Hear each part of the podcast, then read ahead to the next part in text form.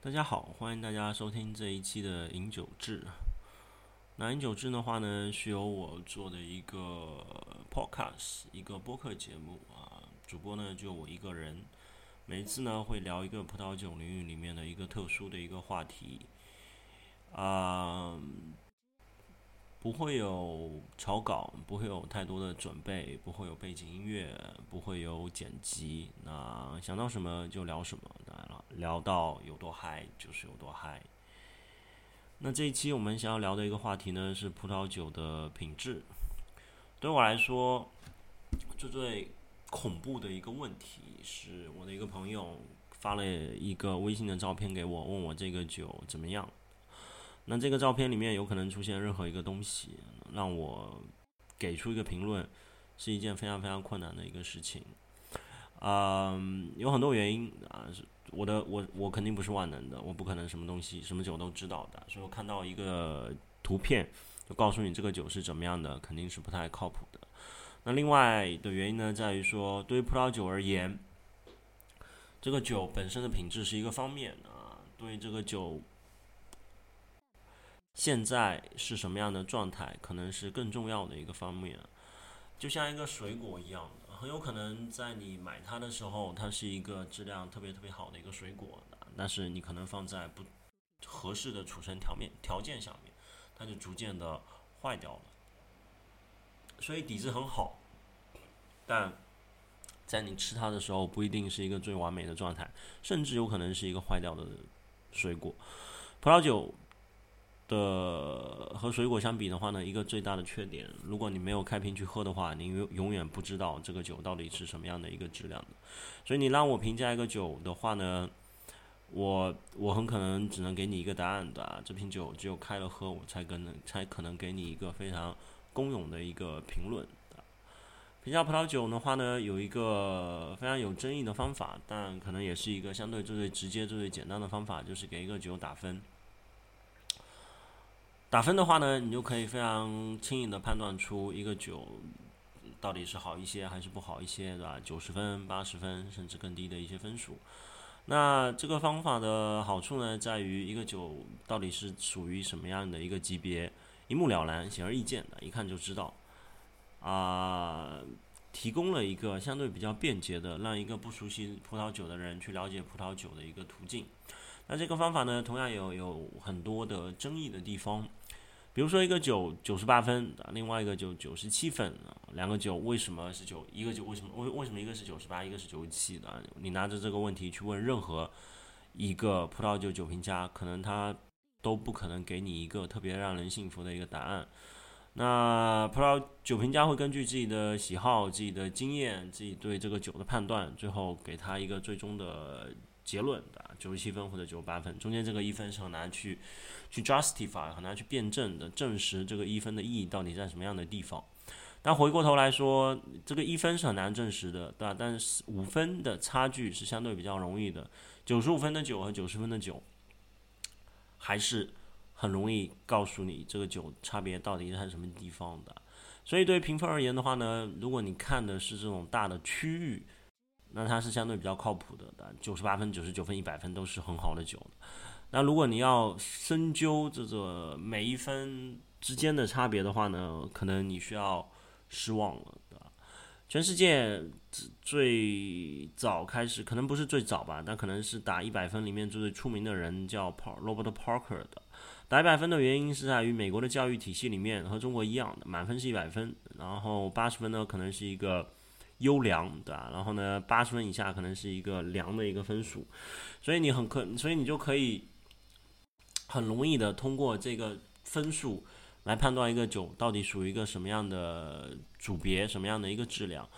那不同国家的学校体系里面使用的打分的方式不一样，也引发了不同的一个分数的打法。比如说欧洲很常见的是二十分制的，然后美国比较常见的是一百分，新世界。通常是以百分为主的，中国可能大家都一百分也会相对比较熟悉一点点。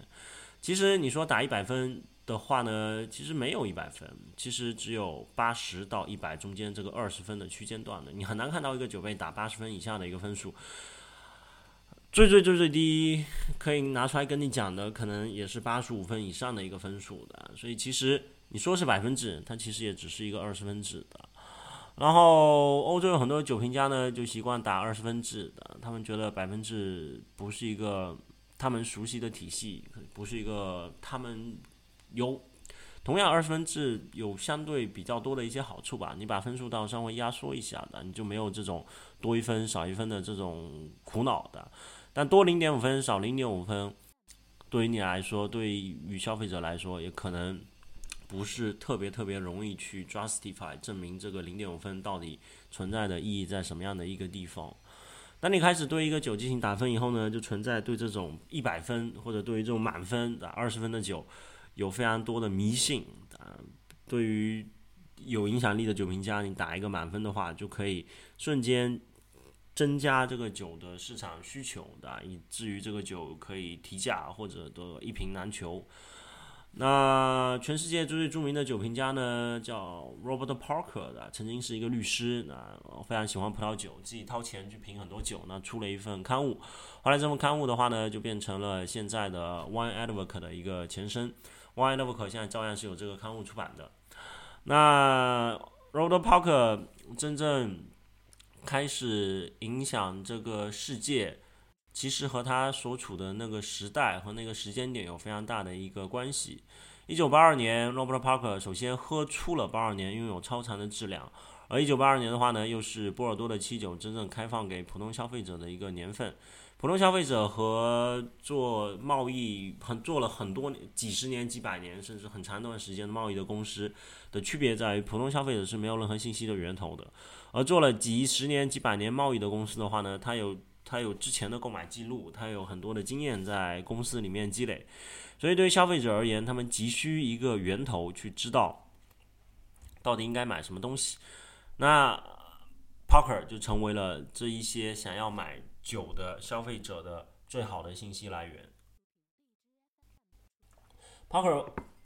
运气比较好，如果他不是美国人，如果他是任何其他国家人的话，他也不会取得今天的一个成就的，因为美国在过去的五十年里，一直代表了世界的经济增长的主要的动力的来源，经济非常非常的好，消费水平比较高。一九八二年开始，真正的买酒的也是大量的美国消费者。那 Parker 的话，拥有非常传奇的人生，但你去看的话呢，Parker 人生。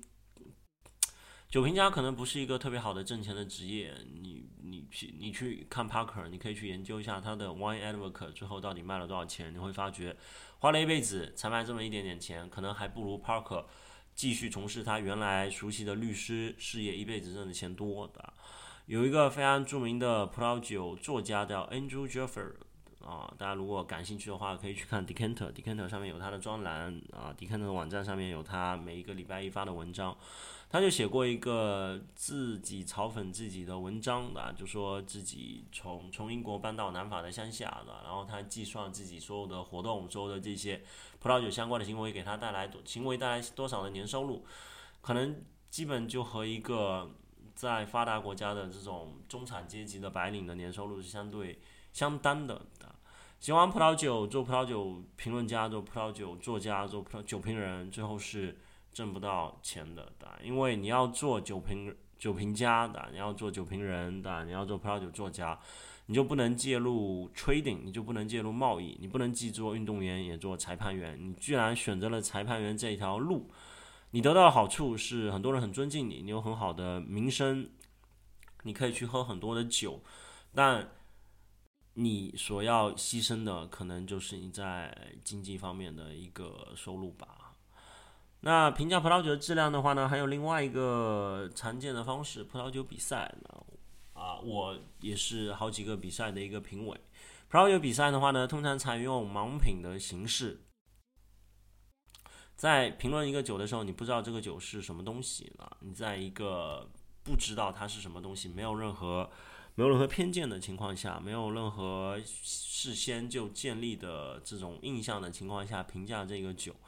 你就可以很公正的去看到一个酒的优点，一个酒的缺点，最后评价这个酒到底是一个金奖、银奖还是铜奖。那在我参与的几个比赛里面的话呢，我们首先会把不得奖的这些酒给筛掉的，我们会把得银奖、铜奖、金奖的这些酒先选出来。那如果有一些酒处于一些边缘地带的，比如说介于银奖和铜奖之间、铜奖和金奖之间，那我们会有更有经验的评审团的啊 panel chair 的啊主席、副主席。来介入，告诉你这个酒到底应该是一个什么样的一个奖项。那葡萄酒不是一个葡萄酒不是一个很不应该是一个很神秘的东西的，一个酒的质量是相对可考证的。有一个论调非常非常的讨厌的，说葡萄酒是纯粹就是个人喜好的，你喜欢或者不喜欢，完全就把这种质量的因素给排除在外，这是非常非常不科学的。就像。我们身边的美食一样的，我们可以喜欢川菜，我们可以喜欢粤菜，我们可以喜欢福建菜，我们可以喜欢啊江浙菜的。但你不能把福建菜里面的质量好的，因为你不喜欢，你就说它不好的。每一个酒，它是有相对绝对的质量的区间的。当然你可以不喜欢它，但是你不能阻止这个酒是一个质量很好的一个酒。那普通平时我们喝酒的时候呢，我我觉得可能我们把太强的主观意识作用在葡萄酒上，也不是一个特别特别好的一个方法吧。就你喝酒是为了欣赏这个，很可能绝大部分喝酒可能不是这个目的啊，绝大部分喝酒可能就是喝的开心，喝的有意思，喝的好玩。但如果你用一个更客观的心态，不要就我不喜欢就完全否定这个酒的心态去。不要以这种我不喜欢就完全否定这个酒的心态去喝的话，你可以从一个酒里面喝出更多的乐趣，喝出更多的一个趣味的。回过来讲，葡萄酒的绝对品质有一个有一个有一个公式叫 Blick，叫 B L I C，Blick B 是 balance，L 是 length，啊，I 是 intensity，C 是 complexity。全部全部加起来呢，就是一个酒的平衡度，一个酒的余味，一个酒的浓郁度和一个酒的复杂度。在这四个指标就可以评价一个酒的质量的。一个好的酒就是这个四个指标做的都很好的，的非常非常的平衡，余味很长，啊，浓郁度很强，复杂度很高，啊，这就是一个好的酒应该有的一个表现。那普通。大家可能对酒喝的没有那么多，你可能四个因素抓的不是那么准的时候呢，你只要需要通过一个因素来判断就好了，就是一个酒的余味啊，因为它的复杂度、它的浓郁度和它的平衡度都影响它的余味的。如果它不太平衡，酒精度过高了，你是没有余味的，余味里面永远是你永远余味里面应该是一种灼烧的一个感觉。如果酸度过高的，你余味里面应该是一个过酸的感觉，没有没有真正的风味在。如果你浓郁度不高的，当然余味就很寡淡了。如果你没有复杂度，余味就显得很简单的。所以，所有的这些指标里面，关注余味是最简单的、最直接的判断一个酒的质量的一个方式。那葡萄酒里面的话呢，可能过于一定价位的酒，它的质量差别就是非常非常小的啊。我们生活里面同样也是这样的，叫叫一。一分钱一分货的，一块钱两分货，十块钱三分货的，就是你的你的质量的提高一分两分三分，但你后来后面付出的努力、付出的这种辛劳、付出的价钱要高很多的。所以当你高于一定价位，我们说比如说人民币五百块钱以上的酒呢，它之间的差别就非常非常的细微，你会为了质量轻微的进步、轻微的提升。而付出巨大的一个代价，这是贵的一些酒，比如说拉菲啊，比如说 DRC 啊，他们的价格并不是他们质量最真实的写照的，他们的价格更多的是他们的供需关系的写照的。当你有很很强的一个市场需求，你的产量很低的话呢，你就可以卖出一个非常非常贵的价钱啊，然后。这个时代变得开始更有意思，这个时代变得开始更好玩，这个时代开始有更多样的酒出现的。有一类酒呢叫 natural wine，做的时候不加硫啊，可能两百年前没对硫的用处没有这么深的理解的时候，葡萄酒就是这样做出来的。然后通常价钱都不是很贵，然后喝起来就是一个非常纯净、非常自然的一个风味，然后就很不适合和这种。葡萄酒比赛或者和这种评分体系联系到一起去。比如说电影里的这些艺术电影啊，一些一些文学作品里面的相对比较奇风格比较清奇路线的一些东西的，自然就可能就处于这个范畴。但肯定，但是是一个非常有意思、非常好玩的酒的。这个时代变得更多样呢，也让评价一个葡萄酒的品质变得更复杂、更困难。举还有个特别好玩的例子，有一种酒叫 Orange Wine 的，叫叫橘黄色的葡萄酒。这个葡萄酒的话呢，它其实应该是白葡萄酒，但是它酿的时候使用的是红葡萄酒的酿造方法，就是它的果皮和它的发酵。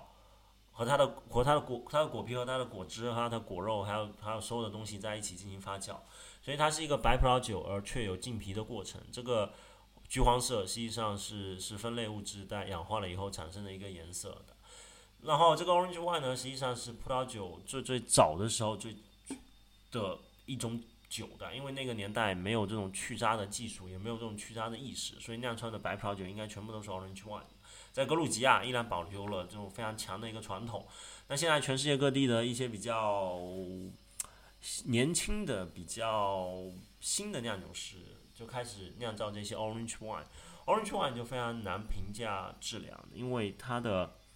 它它最后你喝不出它葡萄酒，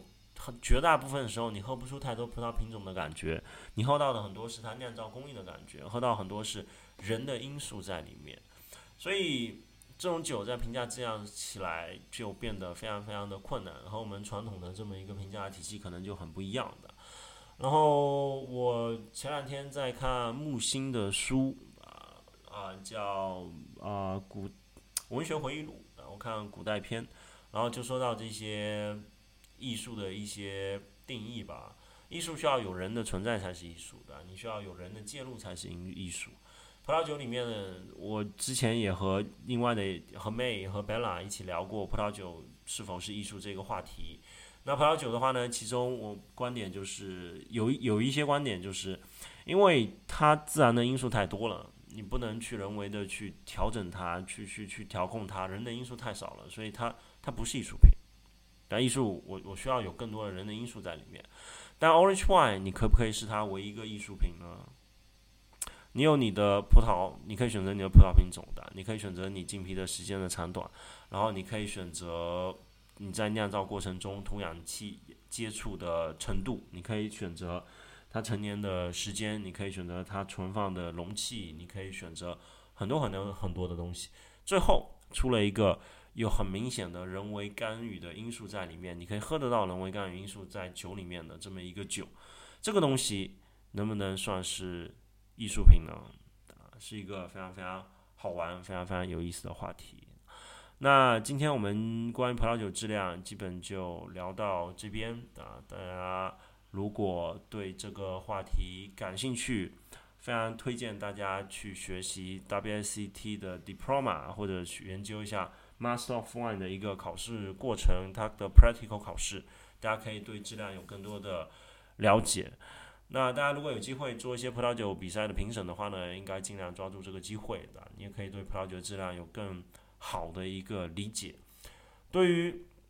学习葡萄酒的人而言，我觉得这最大的一个乐趣就是你可以不需要花特别特的特别多的钱，就可以可以喝到一个质量特别特别出色的葡萄酒的。你也理解这个酒的乐趣，那你用一个很少的钱喝得到了一个。非常非常高的享受的，这是我们为什么要学葡萄酒。好，谢谢大家收听这一期的饮酒志，谢谢大家的关注，我们下期见。